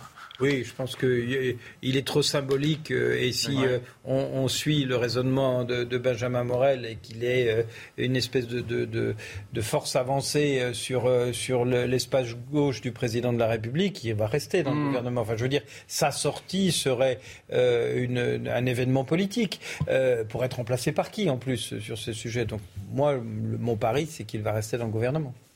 Pierre Gentil. Non, non, j'ai rien à rajouter. Pour le coup, je suis tout à fait d'accord. Je pense qu'on ne reculera pas. Je pense que Papendia est le flotteur gauche euh, de ce gouvernement et euh, l'abandonner en l'état, euh, enfin, du point de vue de leur tactique, me paraît effectivement une, une, mauvaise idée. maintenant, c'est vrai qu'il a sa personnalité et ce type de sortie. Alors, euh, je suis d'accord avec Yves Gégaud. Le fait de nommer des personnalités de la société civile, ça fait très bien pendant 24 heures, ça peut faire très mal pendant 4 ans euh, et 11 mois. Parce que si vous voulez, le problème de ces gens-là aussi, quelque part, c'est qu'ils n'ont pas le, les codes politiques, les réflexes politiques, j'irais même jusqu'à dire la bienséance politique, typiquement de s'abstenir de faire euh, ce type d'intervention. On a l'impression que ça engage tout le gouvernement, alors que pas du tout. Et par ailleurs, effectivement, je, je rappuie sur ce qu'il disait avant, c'est il ne parle que du Rassemblement national. Il ne parle pas de la France insoumise, hein, à aucun moment. Mais pour une raison, à mon avis, qui est assez simple, c'est que sur le fond, il a plus sur des thématiques, avec la France insoumise. Sur des thématiques, exactement, sur des thématiques euh, liées au ce qu'on appelle le wokisme, le communautarisme, il est alors, il la même ligne il a dit que la France défini comme cool. C'était dans les colonnes du Monde. Et non comme pas cool. Voilà. Ça veut dire quoi ça? Comme Barack Obama, c'est ce qu'il disait dans, dans, ça veut rien dire. Après, ce qui est aussi insupportable pour essayer d'équilibrer l'approche, c'est aussi les, procès a priori qui lui ont été faits mm. euh, sur euh, effectivement il a eu des déclarations, etc. Moi, je pense qu'un ministre se juge sur pièce et sur son bilan et sur sa capacité à, D'accord, il est passif. Enfin, soit, il est passif. Ce que je n'aime pas, c'est les procès publics a priori. Attendons de voir ce qu'il donne dans ce qui lui a été confié, c'est-à-dire la bonne gestion de l'éducation nationale et sa réforme et son évolution. Et je serai le premier à dire à ce moment-là euh, et, des compliments si, les choses avancent. Donc on est aussi dans une société où à peine nommé, il a déjà été brûlé en place de grève. Jean-Michel Fauvergue. Jean-Michel D'autant que euh, dans l'autre partie de son interview, la partie euh, technique. On va y venir après, justement, juste après la. Et, et c'est pour ça que, et c'est pour ça que devrait rester dans ce gouvernement-là, mm. à mon avis, euh, à moins qu'on se trompe tous. Euh, il, euh, il, il, est sur, sur le programme qui a été décliné par le président de la République. Donc, il reprend le programme sur l'augmentation des, des, jeunes, des jeunes professeurs et, et, le, et, faire travailler plus une, une, autre partie des professeurs en les payant mieux. Et là, il est totalement sur le programme du président de la République. Donc, il, il, est dans la, il est dans, dans la ligne et, cette partie technique-là, elle est plus intéressante que la partie. Alors on va y revenir euh, juste après. Non, mais rapidement, enfin, c'est un peu un lien, mais soyons clairs, c'est-à-dire que c'est un bon chercheur. Je crois qu'on peut être en hmm. désaccord ou en accord avec ce qu'il écrit. C'est un bon chercheur, mais c'est pas du tout quelqu'un qui euh, connaît bien l'éducation nationale. Je dis ça d'autant plus volontiers que je suis universitaire, donc euh, hmm. voilà. Euh, mais euh, c'est pas quelqu'un qui connaît les rouages d'un ministère extrêmement complexe. Celui qui va faire la politique, c'est le cabinet. Et le cabinet n'a pas beaucoup changé depuis Jean-Michel Blanquer. Donc en réalité, on a là une nomination qui est d'abord et avant tout politique. Vous savez, ma compagne est, enseignante. Et euh, les enseignants de premier degré très woke, il y en a beaucoup. Ils sont hyper contents de la nomination. Et les mobiliser contre les réformes promises par Emmanuel Macron contre Papendiaï, ça va être beaucoup plus difficile que contre Jean-Michel Blanquer. Et donc il y a un effet anesthésiant de cette nomination qui peut être extrêmement favorable, entre guillemets, si vous voulez faire passer des réformes qu'un ministre se contentera de porter, sachant qu'encore une fois, n'ayant pas la maîtrise de l'institution, n'ayant pas les contacts, n'ayant pas la familiarité avec ce mammouth qu'est l'éducation nationale, eh bien, il ne pourra pas lui seul le maîtriser. Pierre Gentillet, vous réagissez dans, un instant, juste après, euh, juste après le point info d'Isabelle Pibolet, il est 23h15. Les Français appelés à limiter leur consommation d'énergie, c'est ce qu'ont lancé conjointement EDF, Total Energy et Engie dans une tribune. Tous demandent un effort sur le carburant, le pétrole, l'électricité et le gaz face au risque de pénurie et de flambée des prix qui menacent l'hiver prochain. Ils souhaitent un effort immédiat, collectif et massif, précisant que chaque geste compte. Emmanuel Macron exclut de travailler avec la France insoumise et le Rassemblement national. Le président a chargé hier la première ministre de sonder les groupes politiques afin de former un gouvernement d'action début juillet. Celui-ci pourrait aller des communistes aux républicains. Le numéro 2 de la France insoumise, Adrien Quatennens, a affirmé qu'il n'y avait pas d'arrangement possible avec le gouvernement. Les orages toujours présents sur le territoire. Météo France a placé huit départements en vigilance orange. Parfois violents, les orages se sont décalés à l'est du pays, du côté des Vosges et du Jura. Ils devraient s'estomper au milieu de la nuit alors que des averses persisteront jusqu'au matin. Pierre Gentillet, vous vouliez réagir donc, Oui, très rapidement sur le sujet qu'on avait évoqué juste avant. Je voudrais juste qu'on remette un peu de perspective. C'est-à-dire qu'un ministre euh, ce n'est pas un directeur de cabinet, d'accord? Ce n'est pas un technicien mhm. et il n'a pas au principal, je dis bien au principal, à être un technicien. Donc quand on dit euh, attendons de voir s'il est un bon gestionnaire ou pas, moi personnellement, ça c'est ce que j'attends d'un directeur de cabinet. Ce que j'attends d'un ministre, c'est plutôt la direction politique, les inclinaisons, j'irais jusqu'à dire les inclinaisons, les inclinaisons idéologiques. Parce que ici, ce qui nous inquiète avec Papendia, en tout cas moi, ce qui m'inquiète, c'est bien cela. Et c'est pour ça que je parlais de son passif, des positions qu'il a eues par le passé des colloques, je le rappelle, interdits aux Blancs, c'est quand même incroyable, euh, auxquels il a participé. Euh, donc si vous voulez, si c'est pour qu'on se retrouve avec dans les programmes, très concrètement, avec dans les programmes d'histoire, euh, des textes d'Hervé Lebras complètement farfelus sur l'histoire de l'immigration ou occulter des pans entiers de notre histoire, faire dix pages sur Olympe de Gouges, rien sur Napoléon, faire un enseignement qui n'est plus, c'est le cas aujourd'hui, qui n'est plus un enseignement linéaire de l'histoire, mais un enseignement thématique qui laisse la porte ouverte précisément à l'idéologie et la propagande, bah moi je dis justement qu'on va parler de politique. Jean-Michel euh, euh, Pierre Gentillet est passé du rôle d'avocat à celui de procureur. Il fait un procès a priori. effectivement, il a écrit des choses. Effectivement, il a participé à un certain nombre de choses que, que je n'approuve pas euh, sur ça. Mais attendons de voir si ce, scénario cataclysmique que vous décrivez va être la réalité ou pas sur ce sujet. moi, je pense que et, et, de, non mais il va pas se un chat va pas se métamorphoser en lion, quoi. Il y a des poissons volants, c'est pas la majorité. Chacun son tour. Chacun son tour. Yves Gégaud, vous terminez. Yves Gégaud, vous terminez. Pierre Gentillet, vous réagissez. Benjamin Morel, vous concluez. Allez-y. Non, ce que je veux dire, c'est que moi, je déteste les procès a priori. Alors qu'on dise, il est ceci, il a fait ceci, et, et tout ceci peut être choquant. J'entends parfaitement sur ce sujet. Mais euh, euh, de rentrer dans un gouvernement, de faire partie d'une majorité, de reprendre un programme présidentiel qui n'est pas le sien, qui est le programme du président de la République qu'il a nommé, peut-être que cet homme peut aussi nous surprendre et peut-être qu'il peut aller sur des positions qui ne sont pas les siennes. Je, trouve qu'il est extrêmement désagréable de toujours, a priori, euh, voter et prévoir le scénario catastrophe. Si le scénario catastrophe se déroule, euh, cher Pierre, je vous rejoindrai. Mais pour l'heure, attendons de voir ce qu'il donne. On en reparlera. Bah, pour conclure, les, les, les, directeurs de cabinet et les directeurs d'administration lors du dernier quinquennat étaient quasiment nommés en direct depuis l'Elysée. Mmh. Donc celui qui va faire la politique, même si je peux rejoindre un certain nombre de vos craintes, c'est beaucoup plus Emmanuel oui, Macron et les conseillers éducation d'Emmanuel Macron que le ministre. C'est problématique du point de vue de l'organisation des institutions. En tant que constitutionnaliste, je suis le premier à le regretter, mais c'est ça. Et de facto, du coup, ça minore quelque peu le rôle des anciens ministres comme des nouveaux. Et en le, risque, cas, le risque évoqué par Pierre Gentil. En tout cas, il a fait des annonces concrètes. Vous en parliez, Jean-Michel Fauvergue. Euh, 2000 euros net de salaire pour un enseignant débutant. Il a assuré aussi qu'il y aura un professeur dans chaque classe à la rentrée. Et pourtant, on va le voir dans ce reportage, la situation est, est assez inquiétante, hein, avec une, une pénurie d'enseignants attendue pour septembre. Vous voyez ce reportage de Mathieu Devez. Faut-il craindre une pénurie d'enseignants à la rentrée? Les premiers résultats des concours de recrutement n'incitent pas à l'optimisme. La situation est particulièrement critique en Ile-de-France. En école primaire, il manque 62 enseignants à Paris, 660 à Créteil et 1006 à Versailles. Nombre de parents d'élèves sont inquiets. Tous les jours, on a des parents qui, nous interpellent. On a des parents qui veulent, euh, qui veulent entamer des procédures judiciaires parce que leurs enfants n'ont pas eu cours pendant un, un long moment, euh, pendant toute l'année. Pour d'autres, euh, ils passent des examens. Et les parents sont très très inquiets parce que euh, l'avenir de leurs enfants euh, n'est pas, euh, n'est pas assuré en fait. De leur côté, les syndicats d'enseignants dénoncent la perte d'attractivité de la profession c'est quand même euh, très mal payé. Euh, c'est globalement 1000 euros par mois de moins que les autres concours euh, de catégorie A en moyenne. donc forcément, on n'attire pas les mouches avec du vinaigre et aujourd'hui, on a de plus en plus de mal à recruter des enseignants. Les conditions de travail sont aussi de plus en plus difficiles, hein, les tailles de classe qui augmentent, les relations parfois conflictuelles avec certains élèves, certains parents, la réunionnite. Euh, tout ça fait que non seulement on a du mal à attirer des enseignants, mais qu'on a aussi de plus en plus d'enseignants qui souhaitent quitter le métier.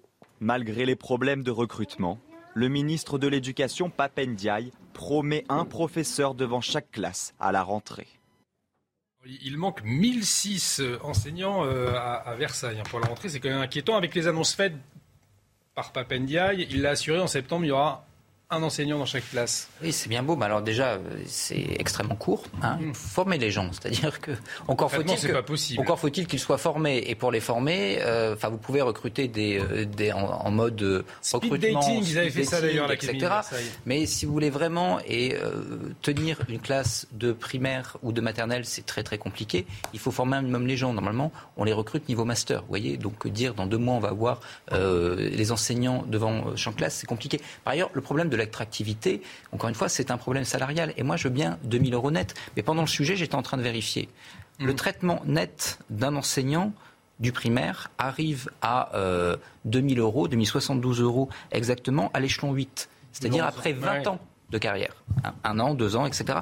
Donc euh, voilà, euh, ça veut dire quoi? Ça veut dire que soit, alors 11 ans, 20 ans, il faudra vérifier, mais soit on laisse les gens, on commence à 2000 euros et ensuite ils stagnent d'un point de vue salarial pendant euh, 10 ans ou 20 ans. Ce qu'il faudra soit, préciser, c'est effectivement s'il y a une Soit on relève l'ensemble de la grille. Mmh. Mais il faut bien comprendre qu'à ce moment-là, on s'engage sur des dépenses extrêmement importantes. Donc soit on est dans quelque chose qui relève uniquement de l'affichage, soit il y a vraiment une révolution derrière, mais là il va falloir des précisions. Et c'est là on va voir, euh, pardon, euh, mais c'est là on va voir euh, la différence avec son prédécesseur. Je, je rappelle que euh, tous ces sujets existaient à l'époque de Jean-Michel Blanquer, ils étaient beaucoup moins, euh, beaucoup moins visibles, sans doute aussi parce que Jean-Michel Blanquer a été recteur d'académie, parce qu'il connaissait parfaitement mmh. la machine de l'intérieur, il connaissait le système de l'intérieur. Et ce qu'évoquait Benjamin Morel tout à l'heure sur, au fond, le côté universitaire du nouveau ministre, mais sa méconnaissance de la machine éducation nationale peut aussi avoir des conséquences politiques qui soient très importantes dans les semaines qui viennent et que ce qui ne se voyait pas ou ce qu'on savait mettre un peu sous le boisseau habilement euh, apparaissent de façon très cruelle et très tendue dans, le débat public. Jean-Michel Fauvert. Le problème, c'est pas vu aussi parce que ces deux, ces, deux, dernières années, il y avait un problème de Covid et donc euh, on, parlait plus de ça que, que, d'autres choses. Euh, un, exemple pour 2022 sur, sur Versailles, sur les professeurs, professeurs des écoles, sur 1430 postes qui ont été, qui, ont, qui étaient offerts. Il y en a 400, 414 euh, euh, professeurs qui ont été reçus. Euh, euh, sur le donc d'où la pénurie. Euh, je pense qu'il faut qu'on parle de l'académie de Versailles hein, parce que oui, deux fois que j'entends Versailles, il ne faudrait pas que les gens c'est l'académie de Versailles. c'est l'académie de Versailles. pour, sinon, c'est les en fait. Il faut donc, donc, il y a effectivement un vrai problème de un vrai problème de recrutement. Alors il est sans doute il est, il est vraisemblablement dû effectivement à la rémunération et sur la, la rémunération, j'adhère à ce qui a, ce qui a été dit 2000 2000 euros net, c'est effectivement ce que gagne actuellement un, prof qui, euh, qui, doit avoir entre 11 ans, 15 ans d'ancienneté, euh, enfin pas mal d'ancienneté, etc. Donc si on, si on recrute à 2000 euros net dès le départ, et c'est une bonne chose hein, pour, pour attirer des, pour attirer des professeurs, il va falloir euh, ensuite rééchelonner la, grille indiciaire euh, mm. parce qu'on ne comprendrait pas que quelqu'un qui a 10 ou 15 ans de, de, de, boîte euh, puisse gagner la même chose que celui qui rentre immédiatement. Ça va créer des tensions et donc il va falloir, il va falloir le faire. Et, mais les, les enseignants, on, le sait, et, le président de la République l'a dit dans son, dans son, dans son programme, auront une, une part salariale et euh, Papendial, il le reprend, une part salariale conditionnée à des tâches nouvelles. C'est-à-dire que, en fait, on leur demandera de travailler plus, différemment et pour gagner plus. Ça me rappelle quelque chose. Ça nous rappelle quelque chose. Mais on, suivra tout ça de près. La bien évidemment, on aura l'occasion d'en redébattre. Mais c'est l'heure de la pub et euh, on va s'interroger juste après. Euh, Paris est-elle devenue une poubelle? Il y a une manifestation cet après-midi. On en parle dans un instant. Et de retour sur le plateau de Soir Info Week-end, toujours avec Benjamin Morel, Yves Gégaud, Pierre Gentillet, Jean-Michel Fauvergue. Paris est-elle devenue une poubelle? On s'interroge, on va en parler dans un instant, mais tout de suite, c'est le point sur les dernières actualités avec Isabelle Piboulot. En Ukraine, au moins un mort et six blessés, dont quatre hospitalisés après la dernière frappe sur Kiev. Quatre explosions ont été entendues tôt ce matin. La Russie a affirmé avoir touché une usine de production de missiles, contredisant les affirmations selon lesquelles elle avait visé une zone résidentielle. Kiev n'avait pas été frappé depuis des semaines. La Norvège aux couleurs de l'amour arc-en-ciel, un hommage aux victimes de la fusillade qui a fait deux morts et 21 blessés près d'un bar hier dans le centre d'Oslo. L'enquête se poursuit pour déterminer les mobiles exacts du suspect, décrit comme un islamiste à la santé mentale fragile. En cyclisme, exploit pour Florian Sénéchal, champion de France pour la première fois. Le coureur a frappé fort à cinq jours du Tour de France. Il s'est imposé dans un sprint en petit comité devant Anthony Turgis à Cholet. Le maillot reste dans l'équipe Quick Step puisque le nordiste de 28 ans succède à Rémi Cavagna. Après avoir été lancé sur les réseaux sociaux, c'est désormais dans les rues que le mouvement Saccage Paris a décidé d'aller se faire entendre cet après-midi devant l'hôtel de ville. Face à l'insalubrité, à la pollution, aux déchets ou encore aux dégradations des biens publics, des Parisiens ont exprimé leur profonde colère ce dimanche. Amandine Rouve était sur place. Écoutez face à l'hôtel de ville, sous les fenêtres d'Anne Hidalgo, la maire de Paris, où des centaines de manifestants se sont rassemblés au cours de l'après-midi pour dénoncer euh, les problèmes qu'ils rencontrent au quotidien et la dégradation d'une ville qu'ils disent ne plus reconnaître. Il y avait aussi ici quelques élus, comme Rudolf Granier, il est conseiller de l'opposition à la mairie de Paris et dénonce des problèmes de gestion de la capitale. La majorité d'Anne Hidalgo tient absolument à aider les drogués à consommer de la drogue. Nous voulons les soigner et nous voulons que nos rues soient apaisées et que les riverains puissent vivre en sécurité et tranquillement. Ça va aussi sur le bétonnage de la ville de Paris, sur le manque d'espace vert, puisque avec les écolos, elles continuent de bétonner encore un petit peu plus la ville. Donc tout ça agrégé fait que nous, nous avons une voix qui est forte au Conseil de Paris avec Rachida Dati. Nous avons euh, une caisse de résonance absolument incroyable et nous ne nous en privons pas. Donc nous dénonçons euh, euh, l'ensemble de cette mauvaise gestion de la part d'Anne Hidalgo. L'opposition attend désormais des réponses et une véritable prise de conscience de la maire de Paris. Il y avait 200 participants, c'est beaucoup moins que ceux qui réagissent sur les, réseaux sociaux. Alors pour les téléspectateurs qui nous regardent, qui n'habitent pas Paris, qui n'y viennent pas ou, y viennent très régulièrement, c'est vrai qu'on en parlait euh, sur ce plateau euh, hors antenne et à tous les cinq, c'est quelque chose qu'on constate depuis plusieurs années. Paris devient insalubre, euh, sale, la physionomie de la, capitale a, changé. Comment est-ce que vous le comprenez? Comment est-ce que vous, l'expliquez finalement? Il y a une mauvaise gestion, ça c'est évident. Et ça touche la salubrité, mais ça ne touche pas que la salubrité, parce qu'on peut nettoyer les rues.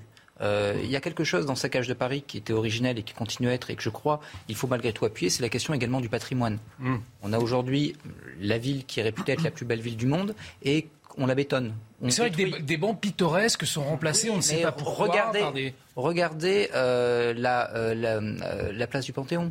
Euh, ça ressemble à une aire d'autoroute. Vous avez des euh, bancs en bois qui, on dirait, tout droit sortis d'une euh, aire d'autoroute et encore une aire d'autoroute des années 80 parce que depuis, il y a quand même une volonté de rendre les aires d'autoroute un peu plus, je dirais, un peu plus fréquentables. Donc il y a un vrai problème, si vous voulez. Il y a un problème d'imagination de ce que doit être cette capitale, de mise à niveau de cette capitale au regard des, des standards qui sont les standards aujourd'hui internationaux et également une interrogation sur le tourisme.